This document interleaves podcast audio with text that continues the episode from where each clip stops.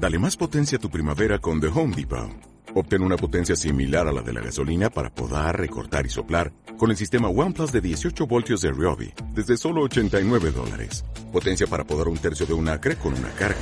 Potencia para recortar el césped que dura hasta dos horas. Y fuerza de soplado de 110 millas por hora. Todo con una batería intercambiable. Llévate el sistema inalámbrico OnePlus de 18 voltios de Ryobi.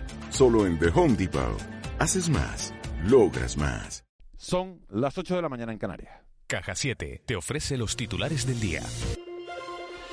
Hoy se cumplen 15 días del presunto secuestro parental de Tomás Jimeno a sus hijas Ana y Olivia en Tenerife. La madre de las niñas ha nombrado un portavoz, Joaquín Amils, que hoy ha pasado por los micrófonos de Canarias Radio. En De la Noche al Día, el también responsable de SOS Desaparecidos ha lanzado un mensaje de esperanza y ha insistido en que hay que arropar y proteger a la madre. Confía en que el tiempo, en este caso, ayude a Jimeno, que reciba todos los mensajes de la sociedad para que reintegre a las niñas.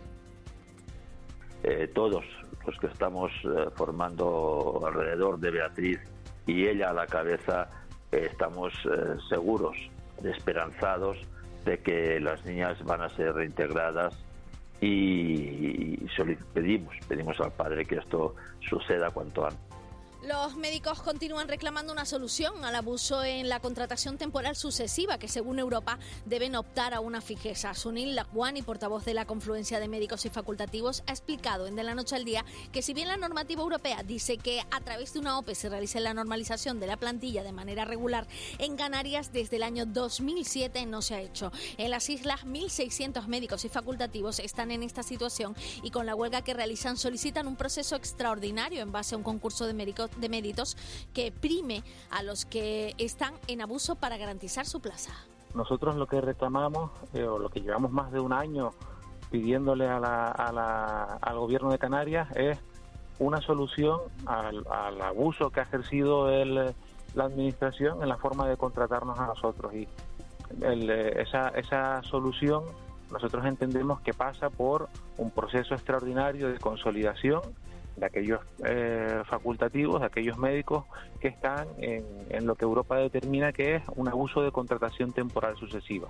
Y el eurodiputado del Partido Popular, Gabriel Mato, cree que la Unión Europea debe proteger a su población con las vacunas, al mismo tiempo de ayudar a la industria farmacéutica que ha investigado y desarrollado las vacunas. Mato recuerda que las competencias de sanidad no son de la Unión Europea, sino de los países, pero aún así ha logrado poner a disposición de todos los europeos millones de vacunas garantizadas. La Unión Europea tiene que facilitar en la medida de lo posible todo para que haya vacunas Ahora, también pienso que debe, lógicamente, proteger a los que han emprendido, a los que han trabajado y a lo mejor, bueno, pues hay que llegar a un acuerdo en el que se pueda compensar de alguna manera a aquellos en los que han venido trabajando. A quizá temporalmente una suspensión con algún tipo de, ayuda. Respecto a los datos de la pandemia, Canarias suma 122 nuevos casos de coronavirus en las últimas horas. También registra la muerte de una mujer de 39 años. Por islas, Tenerife ha habido en, Tenerife ha habido 77 nuevos contagios, en Gran Canaria 33, en Lanzarote 7, en Fuerteventura 4 y en La Palma 1.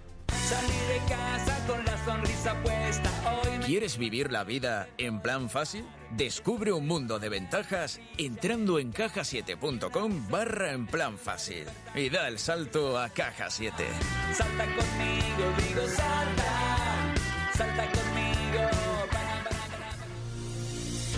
Toca hacer repaso a la prensa. En el periódico El Día nos encontramos en la portada el refuerzo policial para evitar botellones en Santa Cruz. La imagen es de una costa de bandera. En Canarias 7, Canarias baraja ahora no recurrir al Supremo la suspensión del toque de queda. La imagen es para Juan Luis Lorenzo en su toma de posesión que apuesta por una justicia sin distinciones. En Diario de Avisos vamos a renunciar al toque de queda porque el Supremo diría un no rotundo. Las palabras de Román Rodríguez ayer en esta casa hablando del toque de queda y además SEPSA desmantelaría la refinería de Santa Cruz de Tenerife en el año 2022. Y en el periódico La Provincia, las ciudades preparan a sus policías para evitar botellones.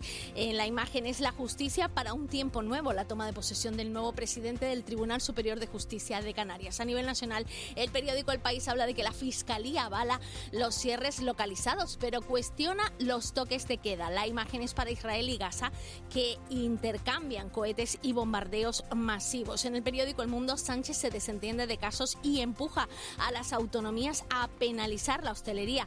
La imagen es para Pedro Sánchez, que decía ayer en la Moncloa que el estado de alarma es el pasado. Y en el periódico ABC se centran en los espaldas venezolanas que cruzan el Río Grande para llegar a Estados Unidos huyendo de la miseria del régimen de Maduro, según este periódico. La imagen es para una familia que lucha contra la corriente del Río Grande para llegar a Estados Unidos, entre ellas un niño pequeño. 8 y 5 minutos de la mañana. Vamos a conocer la situación del tráfico en las dos capitales de provincia Canarias. Eh, Sebastián Paje, Santa Cruz del Tenerife, muy buenos días. Hola, muy buenos días, Miguel Ángel. ¿Cómo amanece este miércoles? Pues amanece con el tráfico en general en todas las vías dentro de la ciudad con bastante fluidez, pero siguiente lo paso a detallar eh, cada una de ellas. Tenemos en la Avenida de Constitución que en algunos tramos eh, con el ciclo en verde desaparecen los vehículos, o sea, tiene una muy buena entrada ahora mismo, una buena cadencia de las fases de, los semáforos. Lo que tenemos en, el, lo que es en el viaducto presenta un poco de retención, pero muy, muy leve. Luego tenemos en la Avenida Constitución, apenas tiene retención, eh, perdón, eh, la Avenida Manuel Hermoso apenas tiene retención y el ciclo semafórico también le da una fluidez, eh, vamos, que desaparecen los vehículos en cada ciclo. Luego tenemos la Avenida de Bélgica casi prácticamente sin vehículos y lo que es República Dominicana hacia La Paz y La Paz, el tráfico también es bastante, bastante fluido, no se colapsa para nada el cruce.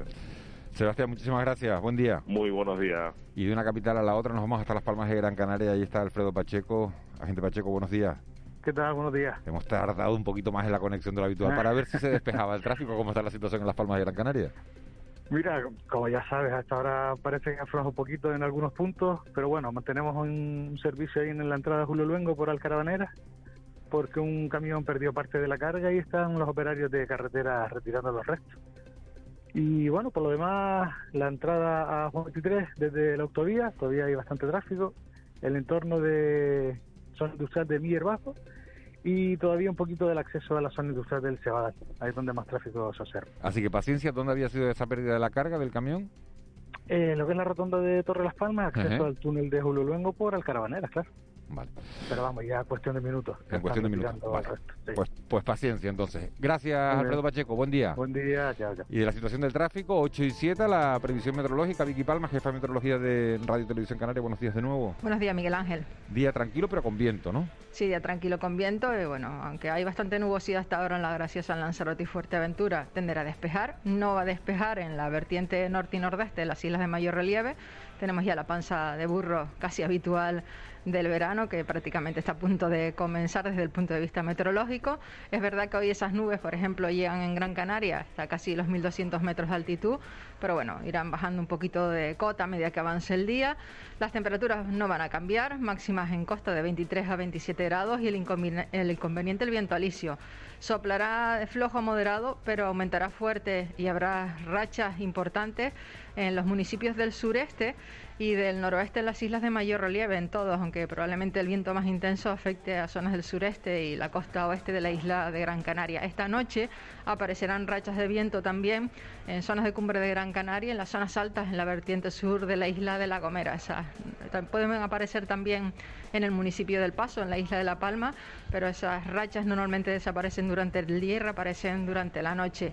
Vamos a tener mal estado del mar en la mayor parte de las playas, debido sobre todo al viento, y las playas que se salvan son las del suroeste, en las islas de mayor relieve, son las protegidas del viento, donde sí encontraremos el mar todavía hoy relativamente tranquilo. Vicky, gracias, buen día. Adiós, buenos días. 8 y 8 unos consejos publicitarios y nos metemos de lleno en tiempo de entrevista. Hoy con Rafael Masiud, decano del Colegio de Abogados de Las Palmas. De la noche al día, Canarias Radio. La Fundación Caja Canarias presenta la exposición de Picasso a Capur. Una invitación a recorrer la historia del arte gráfico contemporáneo que te espera hasta el próximo 22 de mayo en el Espacio Cultural Caja Canarias de La Laguna. Más información en www.cajacanarias.com. En Cristalam tenemos la solución definitiva para el exceso de calor en edificaciones. Nuestras láminas de control solar 3M para cristal con una reducción térmica de más de un 80% y libres de mantenimiento son eficiencia energética en estado puro, sin obras, sin cambiar los vidrios, en exclusiva en Canarias, solo en Cristalam. Visítanos en cristalam.com. Somos tu verano. Disfruta como nunca de unas vacaciones diferentes por naturaleza en Hotel Jardín Tesina. Compartir en familia, ponerte en forma, días de relax, bienestar y diversión en un entorno seguro y sostenible. Más información en jardín-tesina.com o agencias de viajes. De la noche al día, Canarias Radio. El desayuno. 8 y 9 minutos de la mañana de este miércoles 12 de mayo, tiempo ya de, entrevista en De la Noche al Día, un momento de la mañana que como saben aprovechamos para compartir café con uno de los protagonistas de la actualidad. Y hoy nos acompaña el decano del Colegio de Abogados de Las Palmas, Rafael Maciu Curvelo, es decano del colegio desde hace desde 2016 y es presidente a su vez del Consejo Canario de Colegios de Abogados. Se licenció en Derecho en la Universidad Pontificia de Comillas, y CADE en Madrid y ha cursado estudios también de, posgrado en, esa. Ha impartido clases de Derecho Laboral en la Universidad de Las Palmas de Gran Canaria y participa eh, en más de una decena de consejos de administración de distintas empresas y, es socio del Excelia Abogado. Señor Maciú, muy buenos días y gracias de verdad por habernos hecho un hueco en su, en su agenda para, para venir esta mañana a la radio. muchas gracias a ti, Miguel Ángel. Solamente me gustaría matizar que eh, desde el pasado mes de febrero me ha sustituido el decano de La Palma como presidente del Consejo Canario de Colegios de Abogados. Pues nos quedamos con esa, con esa, con esa matización, señor Macio. Esta semana eh, está siendo intensa eh, en, lo jurídico en nuestro país por la finalización del, del, estado de alarma, por la incapacidad jurídica de las autonomías a decretar toques de quedas y cierres perimetrales.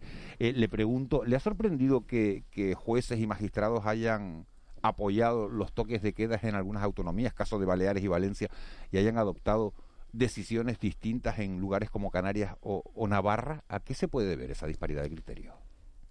Bueno, vamos a ver, esto es relativamente frecuente que la, doctrina jurisprudencial no sea pacífica. En este caso en particular, eh, mi opinión personalísima es que creo que desde el punto de vista de técnica jurídica es difícil justificar eh, que se puedan adoptar estas medidas porque se limitan derechos fundamentales de la persona que están amparados en nuestra Constitución del 78. Eh, sin embargo, supongo que en algunos en algunos tribunales habrá pesado, pues, eh, digamos que el, el pensar o el creer que, esta es una decisión que, que es realmente positiva, que es una decisión que debería de adoptarse para evitar el contagio de, la pandemia. Pero realmente yo me inclino a, pensar con la mayoría. ¿Entiende usted eh, el malestar de, de, los jueces que han dicho que ellos están para dictar sentencias y no para gobernar?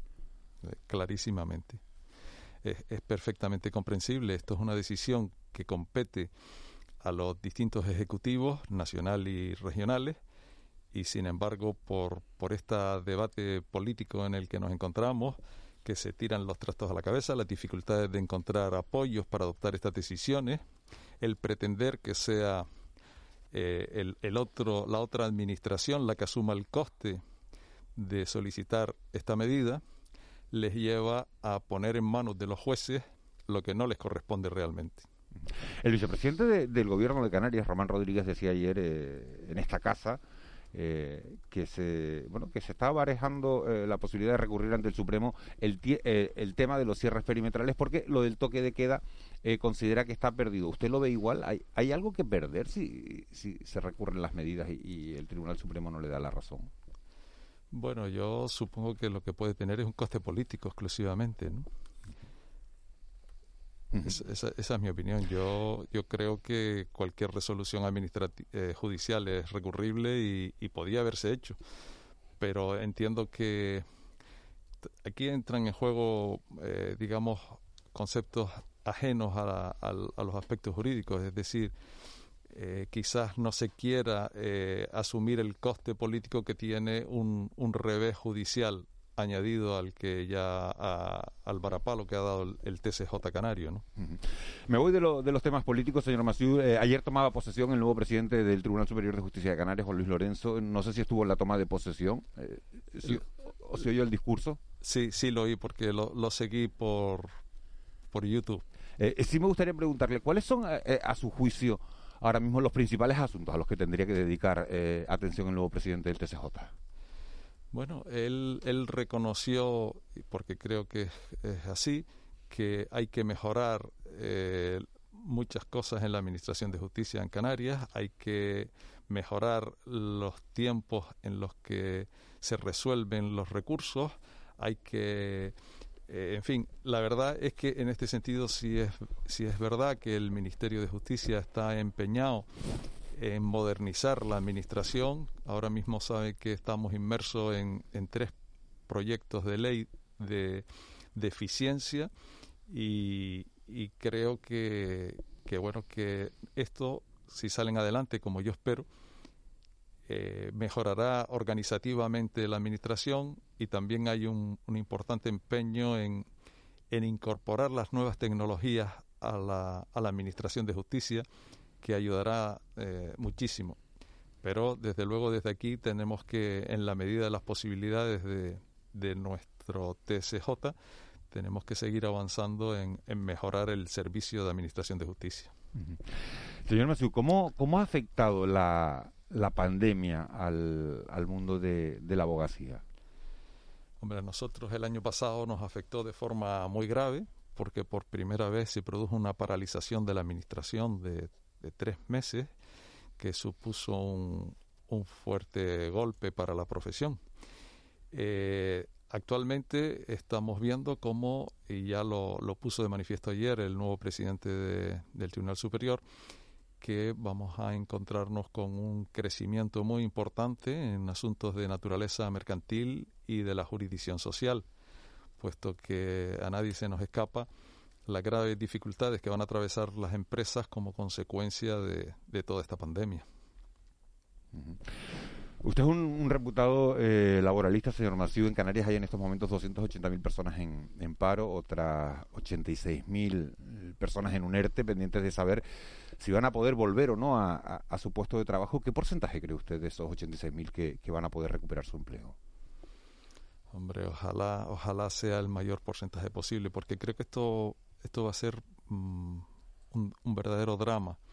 Los, los ERTE ha sido un instrumento absolutamente necesario, indudablemente, porque ha permitido, pues, digamos, mantener con vida a un gran número de empresas, pero es que la prolongación que estamos teniendo de los ERTE al final eh, va a suponer que, que haya muchas empresas que no puedan resistir tanto tiempo sin esa actividad. Así es que, desgraciadamente, no sé cuántos puestos de trabajo se perderán en, en Canarias, pero no soy optimista sobre este particular. ¿En qué supuestos eh, empresas que se hayan beneficiado de las ayudas pueden despedir sin tener que devolverlas? Bueno, esto es, yo, yo comprendo que esto es una limitación importante para, para la adaptación y las, las asociaciones empresariales, las organizaciones se quejan de, este, de esta cuestión porque indudablemente eh, algunas o más de las deseables empresas que están en ERTE pasarán directamente a los ERE, pero yo comprendo también que, que todo este esfuerzo, este gran esfuerzo que ha hecho eh, la Administración del Estado para mantener estos puestos de trabajo, hacen que indudablemente no se pueda facilitar las extinciones de contratos eh, sin, sin devolver esas ayudas. Así es que yo creo que, hay que mantener esa cuestión. Comprendo que es duro para las empresas, pero es que se ha hecho un esfuerzo muy grande que ya veremos cuánto tiempo nos llevará a poder pagar esta factura que es muy elevada. Pero usted sabe que eso se está produciendo porque, por ejemplo, en el mundo de la aviación el otro día Norwegian, la, la aerolínea, eh, anunciaba el cierre de las bases de Gran Canaria, también de Tenerife y los trabajadores que estaban en un ERTE, habiéndose beneficiado de las ayudas al final, han pasado un ERE, ¿no? Sí, no, no, eh, va a ser va a ser inevitable que siga ocurriendo, pero no es lo deseable y, desde luego yo comprendo la posición de la administración en cuanto a que eh, las ayudas se han concedido precisamente para, para conservar la estabilidad de esos puestos.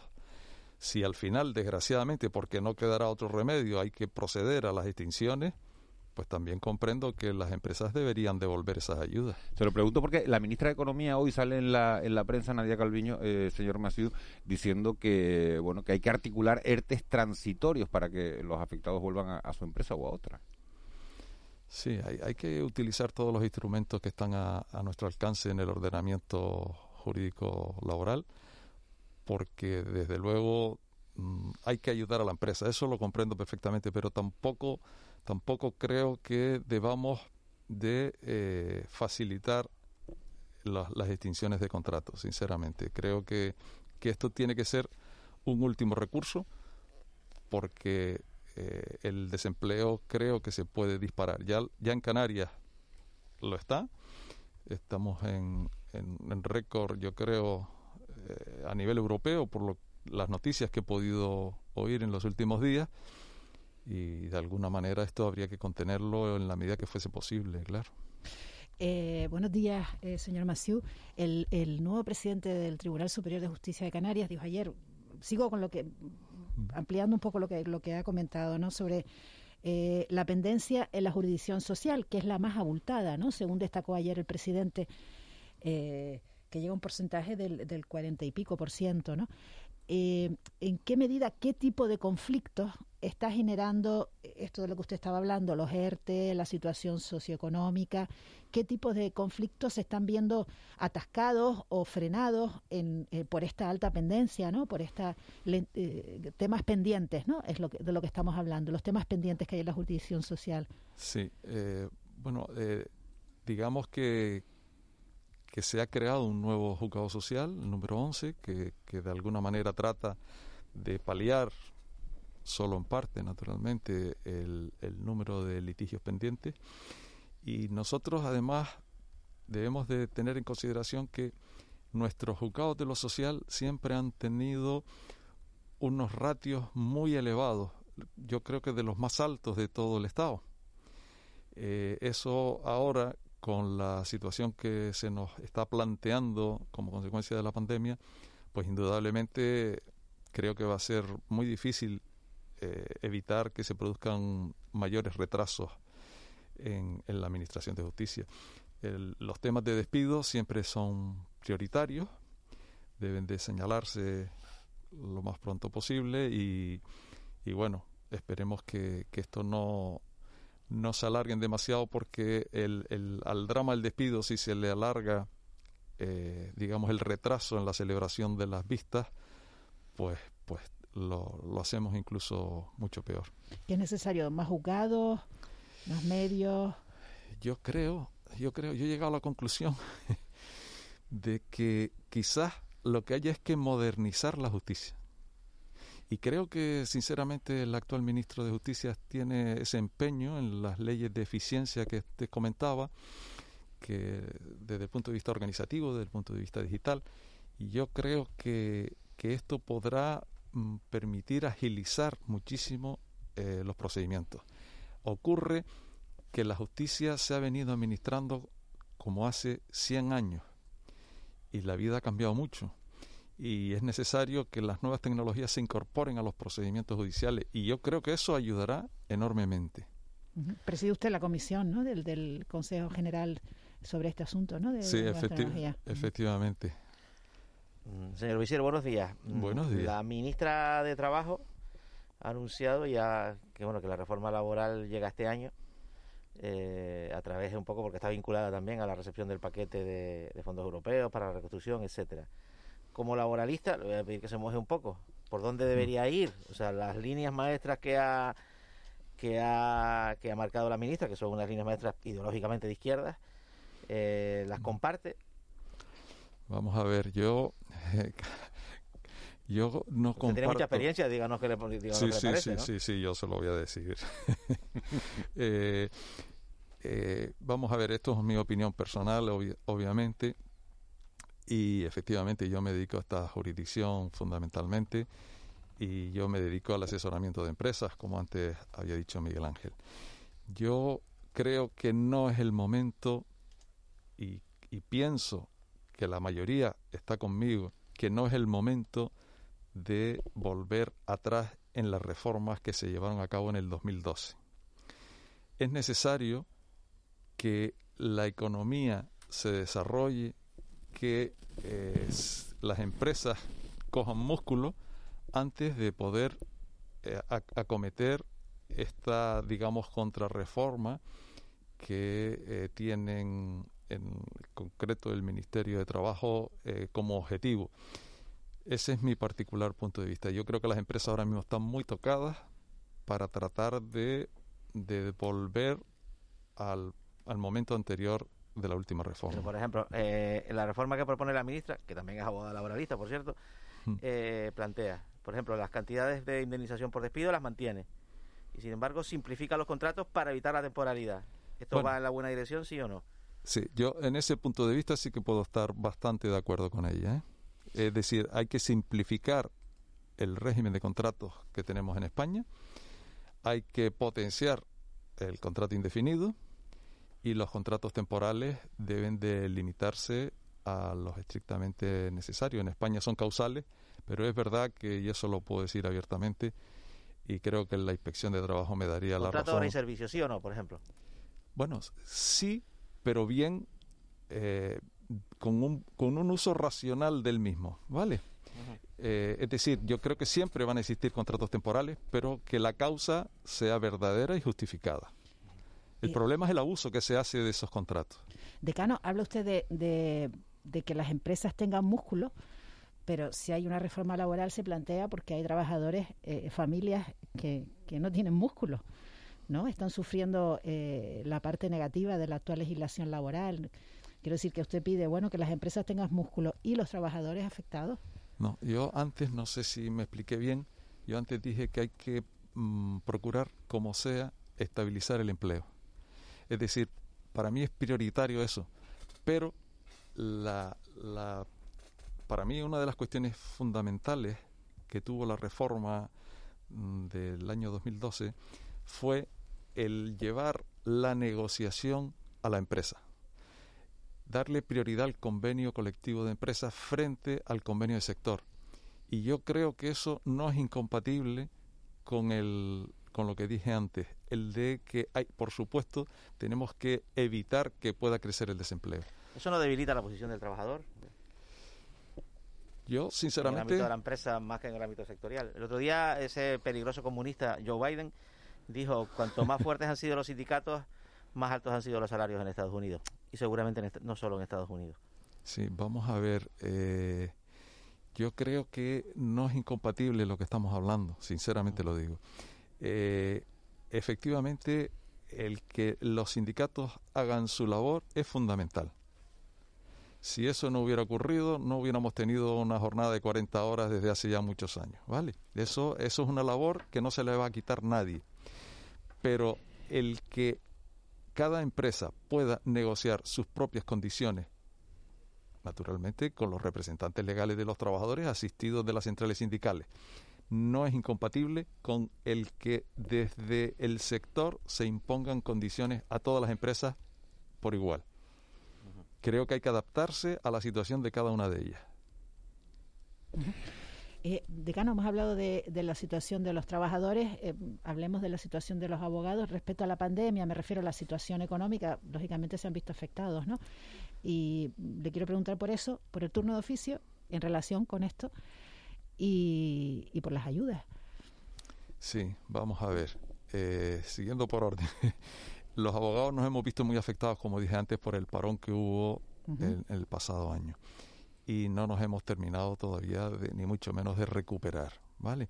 Nosotros también, eh, contrariamente a lo que cree mucha gente, cuando la economía está deprimida, nos afecta igual. Piensan que tenemos más trabajo, y es verdad que puede haber más trabajo, pero nuestras retribuciones se ven afectadas. Eso es indudable porque ya tengo muchos años de experiencia, he vivido unas cuantas crisis y puedo asegurarlo que a nosotros nos va mejor cuando la economía va mejor. Y lo que se suele decir eso de que tienes mucho dinero en la calle, ¿no? Mucho trabajo que has hecho pero que igual no lo has cobrado. Eso... efectivamente, eso pasa, eso pasa con muchísima frecuencia.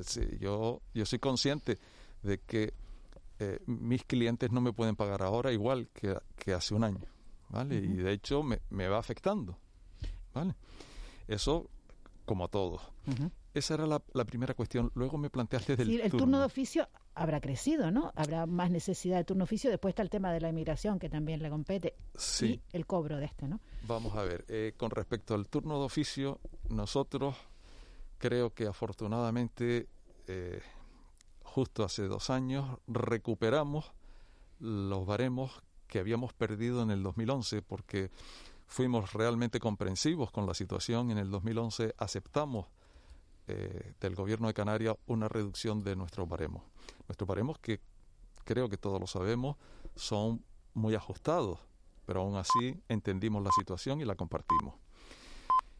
Eh, ahora mismo, efectivamente, eh, el turno ha crecido y ya también ha crecido por, por extranjería, pero esto es la, situación que estamos viviendo, tan difícil desde el punto de vista de la migración y en el que los abogados tenemos tanto que decir y tanto que hacer en favor de todas estas estos migrantes que están en una situación muy muy necesitada como es natural el año pasado a finales de año vivimos una situación absolutamente impropia de un estado de derecho como fue lo que nos ocurrió en el muelle de Arguineguín que esperemos que no se vuelva a dar nunca más y eh, también vivimos una situación con la administración central que dio un trato discriminatorio a estos inmigrantes frente a aquellos que arriban a las costas peninsulares, puesto que aquí se les ha impedido que ellos puedan tener una libertad de movimiento, de circulación,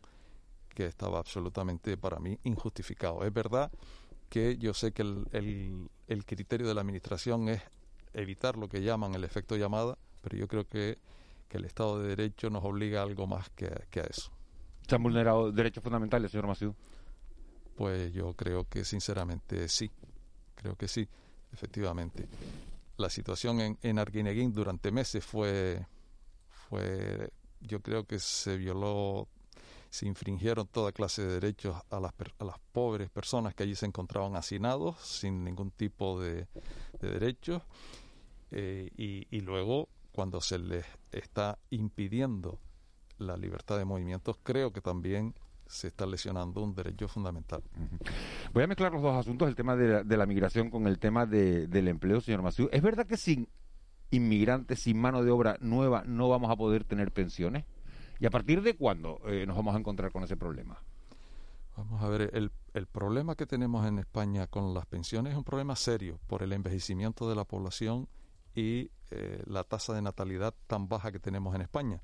Así es que cuando se habla de inmigrantes hay que comprender que son absolutamente necesarios para, para sostener nuestra economía a medio y largo plazo. Eh, el sistema de pensiones yo creo que está en entredicho, de forma que no, no, creo que nunca vaya a desaparecer, pero sí que el importe de las prestaciones puede verse eh, seriamente condicionado. Así es que eh, el entender que estos emigrantes vienen no solo porque tienen derecho a buscar una vida mejor, sino vienen porque además a nosotros nos hace falta. Que nos viene bien. ¿Hasta qué edad vamos a tener que trabajar en este país, señor Maciú? Bueno, pues ahora mismo ya sabes que está en los 67 años. Y bien es verdad que, la esperanza de vida se va alargando, que, que eh, las personas eh, cada vez nos mantenemos activos durante mayor tiempo, con más edad, pero, pero indudablemente eh, si la situación no cambia nos obligará a, a mantenernos eh, trabajando durante más años. ¿Y, esto bloquea el acceso de los jóvenes, sí o no? Bueno, eh, efectivamente, efectivamente tiene esa otra contrapartida, ¿no? Que son los grandes sacrificados, yo creo, que en este momento en este país son los jóvenes que posiblemente sean la primera o las primeras generaciones cuyas expectativas de vida son no son mejores que las de sus padres, en las que la incorporación al mercado de trabajo está siendo tremendamente difícil y en Canarias en particular. Y, y efectivamente, indudablemente, esto, eso va a suponer un, un inconveniente más para, para el acceso al empleo.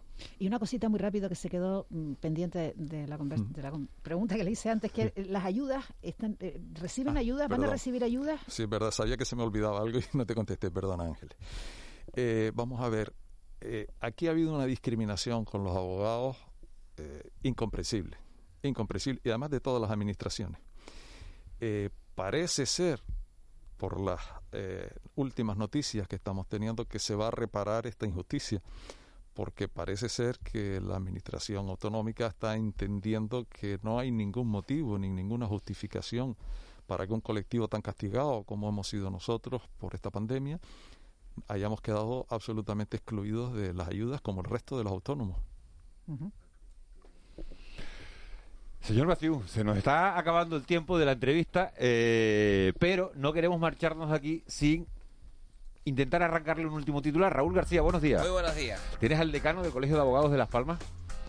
Que nos ha estado contando la situación de la justicia. Vamos a hablar de otra cosa ahora con él, ¿eh? Vamos a hablar de otra cosa. otra Que no tiene que ver con el derecho. Lo voy a llamar Rafael, imagínate en qué punto estamos de, de, de Ah, de el aire. confianza, sí, entonces- confianza, Rafael, buenos días. Hola, buenos días. Tengo aquí al abuelo de la Gomera que estamos quedados con usted por una cosa así muy, abuelo, muy rápido, ¿eh? No, pero sí, señor, señor Rafael, buenos días. ¿Cómo no presume usted más de su segundo apellido? Que es bonito, coño. ¿Cuál es el segundo suyo? Eh, yo me llamo Rafael Maciú Curbelo. Ya está todo dicho, Yo. sé que hay que sacar a pasear. Ah, ¿eh? claro. Que él es muy de Casimiro, ¿sabes lo que pasa? Entonces Sí, por eso, lo que, por eso lo que está ahí. pasa es que mi Curbelo viene de Fuerteventura. ¿eh? Bueno, pues eh, de alguna forma llegará por la gomera, no se preocupe usted. Oiga, le voy a decir que, que suba los auriculares, que afine el oído, porque atención, nos ponemos serios con un asunto. Vamos a, ir, a ir eh, atendiendo estos sonidos. Voy a poner, ahora, ahora usted y yo sabremos de lo que estamos hablando, los oyentes y los demás dirán esto qué es. Vaya traduciéndome qué significan cada uno de estos sonidos, por favor. A ver. Vamos con el primero. Ponemos pausa, o sea, ¿qué significaría esto, señor, señor Rafael? A mí me parece que es una alarma, ¿no? ¿Una alarma de qué? ¿Lo sabría usted decir o no? Pues no, eso sí que no. Vale, voy a ponerle otro, a ver qué, a ver qué, a ver qué puede interpretar usted con esto. Bank angle, bank angle, bank angle. Paramos ahí, Benkengo. Eh, Si usted oye esto, ¿dónde cree que lo puede oír y qué puede significar? Joder, qué difícil. Pues, ¿qué pensa- ¿Qué pensaba usted? ¿Que esto era un paseo por la radio? ¿Que esto es complicado? Sí, eso es Rafael. Voy con otro, voy con otro, a ver qué sucede aquí. Adjust vertical speed. Adjust. Climb, climb now. O sea, ¿aquí sabría decirme o no? Pues, pues esto es alguna instrucción, pero desde luego no sé a qué se refiere. Estos son instrucciones para los pilotos en una cabina de un avión. Ah, pues fíjese, eso a lo mejor podría saberlo, porque yo soy piloto. Por eso le iba a decir, o sea, como usted no iba, como usted, o sea, en manos de quién estamos. Que si yo voy, yo voy en una TR con usted y de repente dice alguien- algún piloto en él, digo, no, no, quédese aquí No, no, Rafael conmigo porque Si quiere ir a Inglaterra conmigo volando, igual no llegamos, ¿eh? Igual Porque... no. Pero es pi- es pi- es piloto de privado. mi sí, sí, pero mis conocimientos son, vamos a decir, lo, lo podemos dejar en pilotillo de aeroclub, ¿vale? Vale, o sea, un... ¿Y qué, y qué hace? ¿Sobrevolar Gran Canaria? ¿Hasta dónde va? No, eh, la verdad que ya hace tiempo que no tengo la licencia en vigor, pero es que mi verdadera vocación fue la de ser piloto, como era mi padre, y desde muy niño me imbuyó en esa afición. Cosa de padre. Y efectivamente. Cosa de y- padre. y- pero resulta que soy daltónico y entonces pues no pude continuar. O sea, vaya, vaya combinación. Vale, ya Mejor me- en el mundo del derecho, ¿no? Y los Ganamos semá- un y los- abogado. y los semáforos, entonces. Otra forma de pilotar, ¿no? Es que a lo mejor es una forma más segura. Su padre pensando en usted y dice, va a tener problema con los semáforos, vuela que arriba no hay semáforo y va a ser mejor la cosa. Y luego hay otro sonido que le voy a lanzar, que este sí entiendo que controla usted de qué va. Este sí, ¿no? Este sí lo controlo. ¿Esto sí. de qué estamos hablando? ¿De qué animal estamos hablando? ¿De una TR? ¿De Estamos un hablando Boeing? de un équido. De un équido, vale, muy bien. Caballo, que también es su pasión. Si tuviera que elegir para huir de, de- de algún lugar, ¿qué cogería primero? ¿Un avión o un caballo? La última que le lanzo. Señor Curvelo, dile señor Curvelo. Señor Curvelo, como dice el de- abuelo. depende de donde encuentre, porque como estés en un barranco, mejor coge un caballo. Un caballo, muy bien. Pues, don Rafael, gracias por haberse dejado conocer un poquito más, por haber compartido este rato distendido de final de entrevista y hasta una próxima visita que, que quiere usted hacernos por aquí o le, o le- o le lancemos nosotros, ¿de acuerdo? Pues muchas gracias. Saludos, señor Curvelo. Lo llama señor Curvelo a partir de- Adiós, señor Curvelo. Eh, que- Muchas que es es un- abuelo, es un curvelo de Fuerteventura. Es un curvelo, coño, es un curvelo. Usted es un Dajuani, como él es un curvelo. Las cosas como son. Curvelo, un abrazo le mando, señor. Igualmente, un abrazo.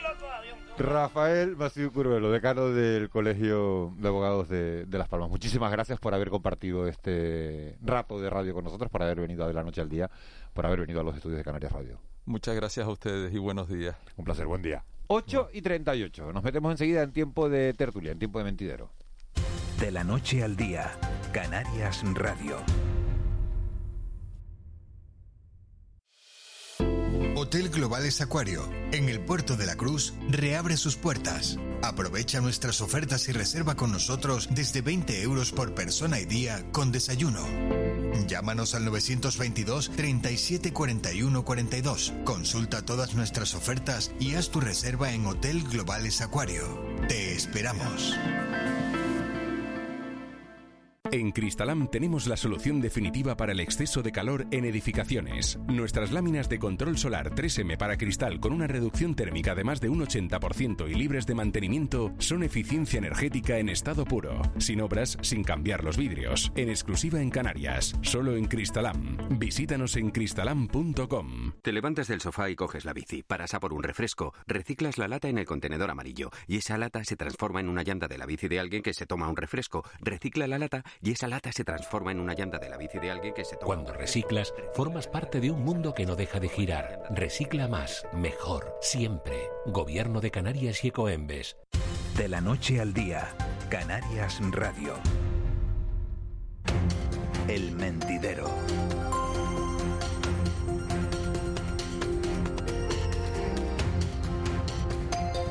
8.40, tiempo de tertulia ya, en, de la noche al día. Siguen con nosotros Ángeles Arencibia y Juan Betancourt. Y está con nosotros también, se incorporan hoy a la tertulia Alberto Acosta desde Lanzarote, la voz de Lanzarote. Alberto, buenos días. Muy buenos días, un placer como siempre. ¿Cómo estás? Bien, bien, bien, bien. Allí esperar, expectante, ¿no? Expectante. ¿Habrá recurso ante el Supremo o no habrá recurso? A ver qué decide el, go- el gobierno de Canarias hoy.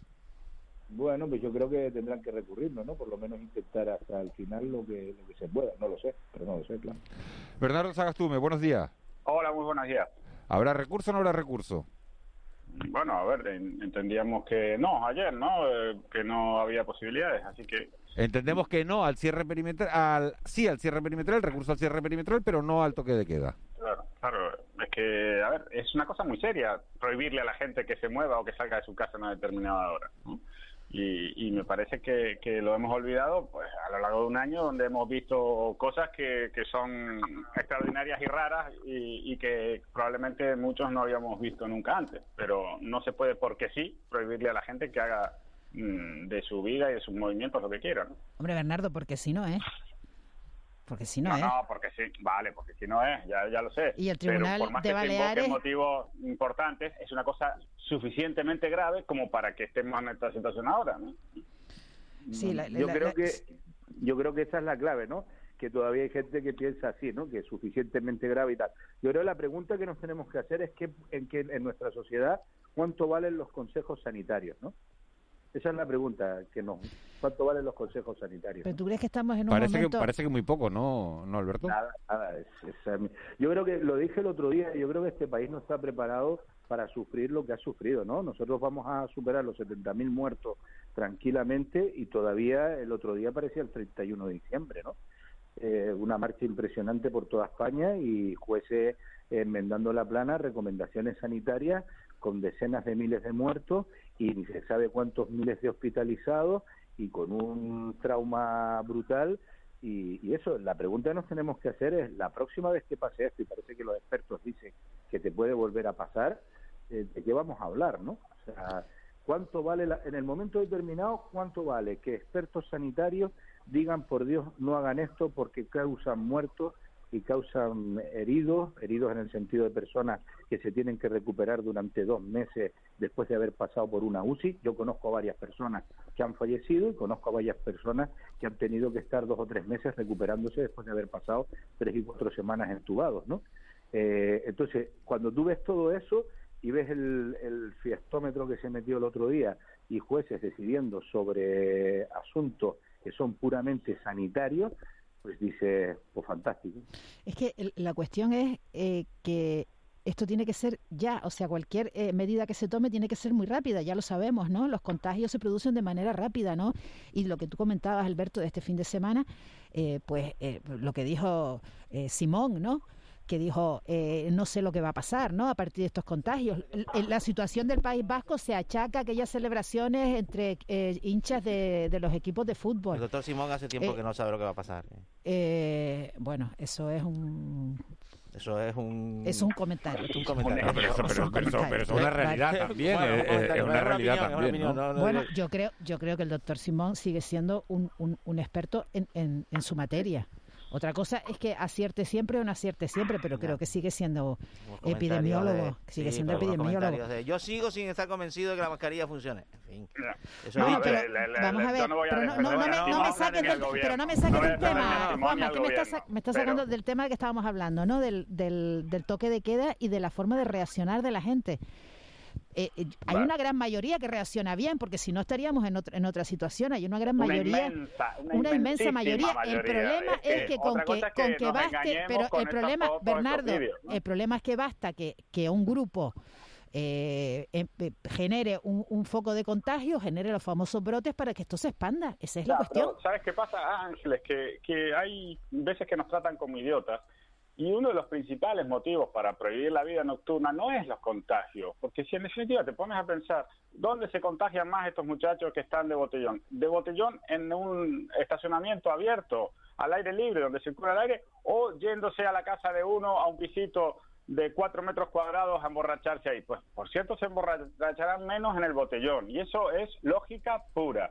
Lo que no nos dicen es que en realidad lo que se prohíbe de la vida nocturna es porque resulta que la vida nocturna tiene sus cosas y bueno, y hay accidentes de tráfico y hay peleas y hay cosas, y todo eso ¿dónde termina? Pues termina en el hospital, ¿no? ¿Y en el hospital cómo están ahora mismo? Y bueno, están con los medios un poco justos porque resulta que hay una pandemia, ¿no?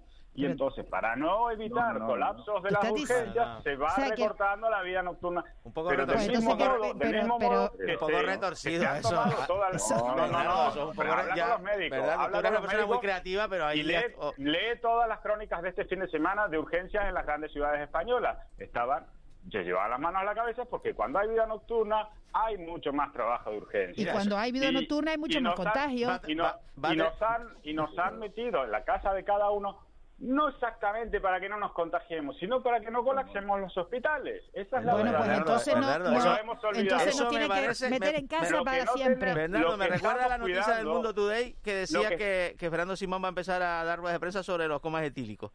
Lo, claro, eh, bueno, muy bien, perfecto. Mira, lo que estamos, lo que estamos haciendo es tratar de cuidar los hospitales que no colapsen, porque ahí sí que tendríamos un problema y sobre todo lo tendrían los responsables públicos que llevan esos hospitales. En definitiva, toda esta colección de disparates, que no es por defender al gobierno, que la hemos visto en todos los países, eh, o en casi todos, sobre todo en el mundo occidental, toda esta colección de disparates que algún día alguien recopilará, porque ha habido disparates de todos los colores en este año que llevamos, es por la, eh, el desconcierto que tienen los gobiernos ante esto y porque nadie quiere ver gente muriéndose a la puerta de los hospitales porque resulta que no hay capacidad para atenderlo. Pero nadie quiere ver gente muriéndose a la puerta de ningún sitio. O sea, no queremos que la gente se muera. Sobre todo no queremos que la gente se muera. Entonces, no, es entre los gobiernos y las personas, yo siempre estaré del lado de las personas y no de aquellos que no, pero los políticos las personas. Para los políticos son personas las personas queremos que haya muertos. ¿Ah? Está, lo está llevando, ni los políticos ni las personas queremos que haya muerto yo no sé, no sé. Me, Tú dices políticos y personas como si los políticos no fueran personas.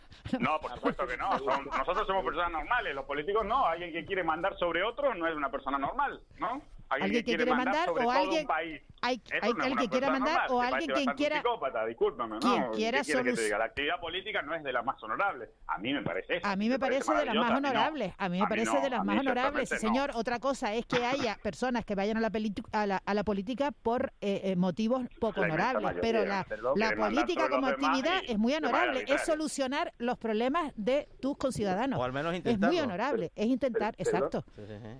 hay que leer los periódicos para darse cuenta de que no es para nada honorable. ¿No? Aquella frase de Groucho Marx, ¿no? Dice, eh, para, para saber que una persona es honrado, lo único que tiene que hacerle es preguntarle si es honrado. Si dice que sí, ya sabe usted que es un corrupto. Bueno, vamos la, a ver, vivimos, democracia, en la, un estado... la, democracia que necesitan los políticos es el, es el peor sistema, a excepción de todos los demás dijo, como, como, como, dijo, como dijo Churchill, a quien seguro que Bernardo admira. Pero vamos a ver, vivimos en una democracia, pero, tenemos derechos, eso es gracias a la gestión política, eso es gracias a la pero, política. El no, avance no, de la política, pues consigue, ah, no, tenemos un Estado democrático por, por porque de repente no, tenemos un Estado democrático de repente porque sí. No, llegamos. No, no, no, no, no, son logros, son logros. Vivimos bajo reyes absolutistas, pues bueno, porque resulta que somos un poco más evolucionados, ¿no? Pero eso no se lo debemos a ningún político. No, no, no, no, no. Ah, a no, ningún político. la democracia no, se la debemos a la gestión de, de, los, políticos, representantes de, los diferentes partidos. Por favor, por favor, si les pido de uno en uno, por favor, es que no se está entendiendo nada. Entonces, a ver, Bernardo, ¿qué estabas hablando? No, te digo que las sociedades evolucionan y lo último que faltaría sería que ahora la, la necesidad de mayores libertades y garantías personales se la debamos a algún político. Eso no tiene nombre y apellido. Eso es una evolución de la sociedad occidental donde la- la- la- las garantías de que el Estado no te pisotee, sobre todo, es lo fundamental y para eso se crean las constituciones, para limitar los poderes públicos. No para darle más poder a los políticos. Es para eso No, que se es que- es la- que- la- los está- marcos normativos que nos garantizan a nosotros las libertades. Es que estás retorciendo, estás retorciendo lo que yo no digo, vamos a ver. señor con nombre, apellido y No, no se lo debemos a un señor. Los diputados. Se lo debemos, se lo debemos a muchos señores y señoras con nombres y apellidos, porque la, la aprobación de la Constitución y la y la evolución de los derechos, etcétera, etcétera, eso ha tenido que negociarse, gestionarse y defenderse. O sea, no no, ha aparecido por ciencia infusa. Te recuerdo que antes teníamos una dictadura. Eso no ha aparecido por ciencia infusa. Ha sido una tarea que tiene su déficit, por supuesto, que tiene que hay elementos que son realmente nocivos y que no sé qué hacen en la política, también, como en otras actividades. Pero la política, la política es necesaria, la política es la gestión de lo, de lo común. Es que en- entonces, Eh, ¿cómo nos organizamos, Bernardo? ¿Que mande uno? ¿O que no el- mande nadie? ¿o Alberto, cómo? Alberto. Sí, eh, solo dos cositas. No puedo estar más en contra con lo que ha dicho Bernardo. Hay partes Gracias. que son... eh, de nada, por Dios. no, pero eh, hay cosas que son discutibles y hay otras que no son discutibles. Mire, la COVID viene de un virus que se llama el coronavirus. El coronavirus no negocia. Eh, los asuntos de la vida nocturna, y no hace falta que sea vida nocturna, usted celebra una fiesta a las 3 de la tarde en determinadas condiciones, igual que el alcohol es un, inhibe a la hora de conducir, inhibe a la hora de controlar tu- Desinhibe. tus propios, desinhibe, perdón, a la hora de controlar tus propias formas de, con- de, de- de- de control de la COVID, ¿no? La distancia social, la mascarilla, y eso lo podemos ver entre nosotros. Si nosotros ahora mismo nos viéramos tomando un café, pues tendríamos una distancia, y si nos vemos con cuatro cervezas nos damos dos besos, eso es así.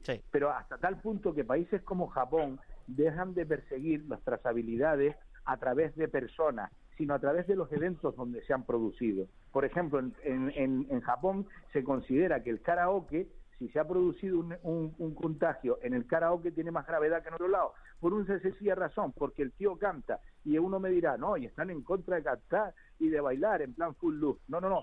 Es que es muy sencillo. Cuando usted canta, expira y, e inspira más potentemente. Diez veces más. Expira, Y ya Claro. está. Entonces, hay que La actividad coral está parada, eh, lo dice alguien que lo sufre, yo canto en un coro. La actividad coral está parada porque cantar es peligrosísimo. Te he visto cantar, peligrosísimo. Bernardo. Eh, depende de quién cante gracias. Te he también, ¿eh? Depende de quién cante también. Pero, eh, pero Bernardo, hay una parte que es fundamental entender. Eh, la sociedad se ha creado por políticos que son seres humanos que han nacido en la sociedad. O sea, esto no es una cosa que ha caído del cielo. Entonces, no podemos criticar a los políticos constantemente sin darnos cuenta cómo actúa la sociedad. ¿Qué estaba celebrando la gente esa noche? La ruina, los muertos, la ruina económica, parecía aquello de comunismo y libertad, parecía que, había- que se había caído una dictadura en España o que estábamos celebrando la Copa del Mundo. Es que la sociedad tiene que entender que no puede tener un chivo expiatorio, que es todo, la sociedad es la culpable de todo, o sea, la sociedad no me refiero, los políticos son los culpables de todo. A fecha de hoy, ¿quién no sabe que lo que se produjo el otro día es una locura? Esté el gobierno, incluso el de Ayuso, que lo que se produjo el otro día es una verdadera locura. Entonces, no podemos estar constantemente teniendo un chivo expi- expiatorio, hablando de libertades en el momento de la evolución humana donde más libertades y garantías ha existido a la historia. ¿Te parece? Estamos Con ese nivel de impuestos que tenemos ahora, que trabajas hasta fin, hasta mitad de año para pagar No, el me- impuesto y el mejor resto mejor para estábamos mejor ¿te con? Franco, Bernardo, mejor estábamos con Franco. No, no, no, que va. de Estado. No, Hay en dos tipos de Estado. El Estado que es rico y redistribuye y, y tiene a los, a los ciudadanos, entre comillas, pobres, y el Estado que es, que es rico y no distribuye. Y entonces tiene a una serie de personas que son multimillonarias. El sistema lo elige usted. Pero desde luego, si no hay una redistribución, explíquenme de dónde hubieran salido los ERTE, explíquenme de dónde hubieran salido los ICOs, explíquenme de dónde hubieran salido los aplazamientos hipotecarios, los paros, la seguridad social, esos hospitales que no queremos colapsar. Entonces, que alguien me explique cómo cuadramos un círculo que es, que es simplemente imposible de cuadrar si no hay impuestos. ¿Y qué va a pasar este fin de semana en Canarias? buena pregunta. Ahí no me atrevo a responder. Bueno, hace Hay falta, un hace falta un ¿eh? despliegue policial un poco especial. Eh, Los policías, que, los policías tenemos- que han empezado a estar vacunados, pero- pero los policías tenemos- locales, pero tenemos que un han- evento- han empezado a vacunarse en Gran Canaria el sábado y, eh, y en Tenerife. Tenemos el- elemento a favor, es haber visto mucho las imágenes del fin de semana pasado, eh, donde había una especie de efecto evento, ¿no? Eh, esto, bueno, sí, sí, en, en teoría de la comunicación, pues, pues ¿Te existe, refieres ¿no? al- a que se había anunciado Claro, el fin del sí, estado de alarma, sí, se había dado como, como, como Y- hecho, y ¿no? se Como evento. al final como el fin de la pandemia y el inicio de la libertad. Y entonces, claro, ese efecto evento tuvo su efecto, tuvo su impacto, lo hemos visto hasta la saciedad. Y esto también puede ser suficiente para- para que disuasorio la y estamos gente- avisados. Sí, sí. No, ya la- respuesta ciudadana cívica va a ser. Bueno, y llevamos una semana diciendo, llevamos una semana diciendo que qué horror aquello, ¿no? ¿Qué- ¿Cuál es tu previsión, Bernardo, para el Yo, fin de yo semana? sé, yo- yo sé lo que va a pasar. A ver, el sábado pasado, por circunstancias personales, tuve que moverme entre la zona de- del puerto y de Triana a las once y media pasadas de la noche, es decir, más, más allá de la hora en que se suponía que uno podía estar en la calle, ¿no?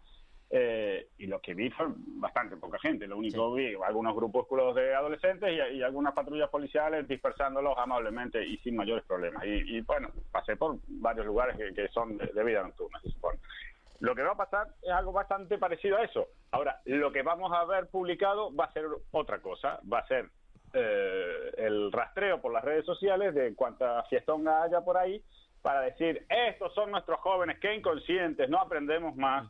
No aprendemos más si no Vamos vienen a los publicar gobiernos a la excepción puede ser que hacer. categoría. Estoy de acuerdo con Bernardo. Y, y entonces Sí, sí. vamos a llevarnos la mano a la cabeza para decir, eh, eh, así no nos curaremos nunca, porque resulta que estos inaprensivos eh, no son conscientes del riesgo que, que están. Pero ¿qué quieres eh, decir? metiendo Que no sobre solo que este hay un efecto al abuelo, ¿no? amplificación, amplificación de, Claro. se le eleva Bueno, categoría fíjate, cualquier la caso que sea. De la, de la puerta, de la Puerta del Sol. Había otra foto tomada más lejos, digamos, del edificio de la Comunidad de Madrid, más cerca de, de la Menorquina, es donde hacen esos bollos tan ricos, ¿no?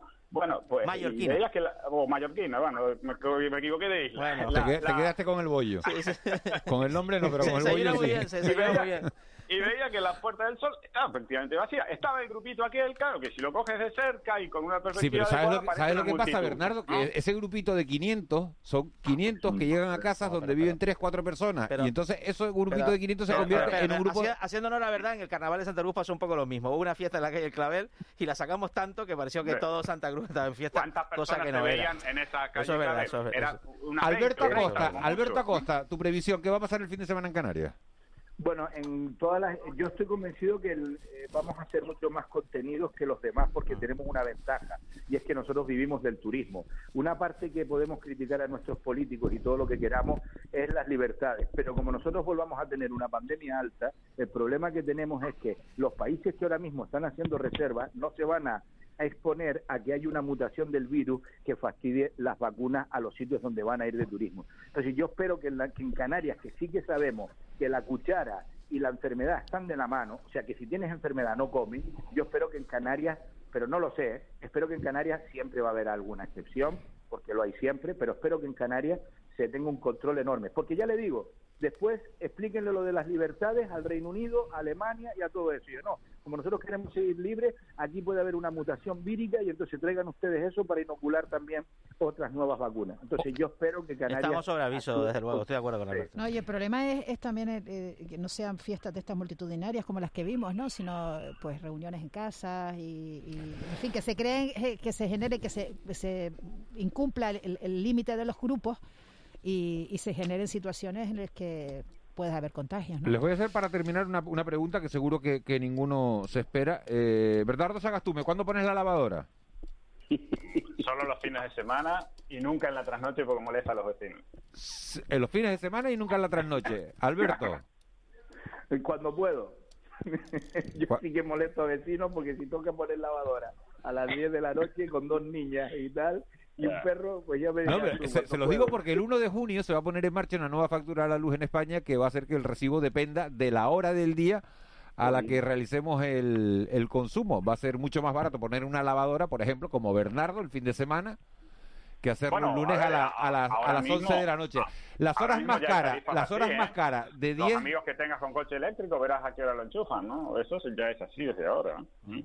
Claro, las horas, las horas más caras, las horas putas son de 10 de la mañana a 2 de la tarde y de 6 a 10 de la de 6 de la tarde a 10 de la noche Y La hora que la gente Eso- vuelve eso a ver es la para- eso es para, redistribuir el consumo, para, para, No, para, pa- eso evitar los picos energéticos. Para, quien tiene, digamos, la factura, el contrato de suministro con el mercado regulado este nuevo. En el mercado libre todavía esa, esa Pero- función no, no, no opera, que hay una evolución, desde luego, a lo que está diciendo Miguel Ángel. Pero hay muchísima gente que vive en pisos, mm, ¿no? En, en edificios, mm, pues a lo mejor no, no suficientemente Aislado. aislados, aislados en lo acústico, ¿no? Entonces eso de poner las lavadoras por la noche, pues puede Claro, convertirse pero en bueno, una el, guerra. pre- ¿eh? el precio, el precio Ángel es entre las 12 de la noche y las 8 de la mañana es lo mismo que el del fin de semana, o sea que bueno, Claro, pues, Yo, yo la pongo cuando la tengo llena. tú la pones cuando la tienes llena sin mirar. No, la, la gente rica es el demonio que dicen, No, ¿no? sí, anda, anda, sí. No mires. Bueno, bueno, bueno. No, no, no la factura soy, soy, soy muy Uno no, esperando aquí a- al sábado para poner la, lavadora y todo y Juan eso. va poniéndola a las 3 de la tarde, a la hora que quiera. Bueno, señores, cocina de gas, son- vamos, intento ser eficiente también.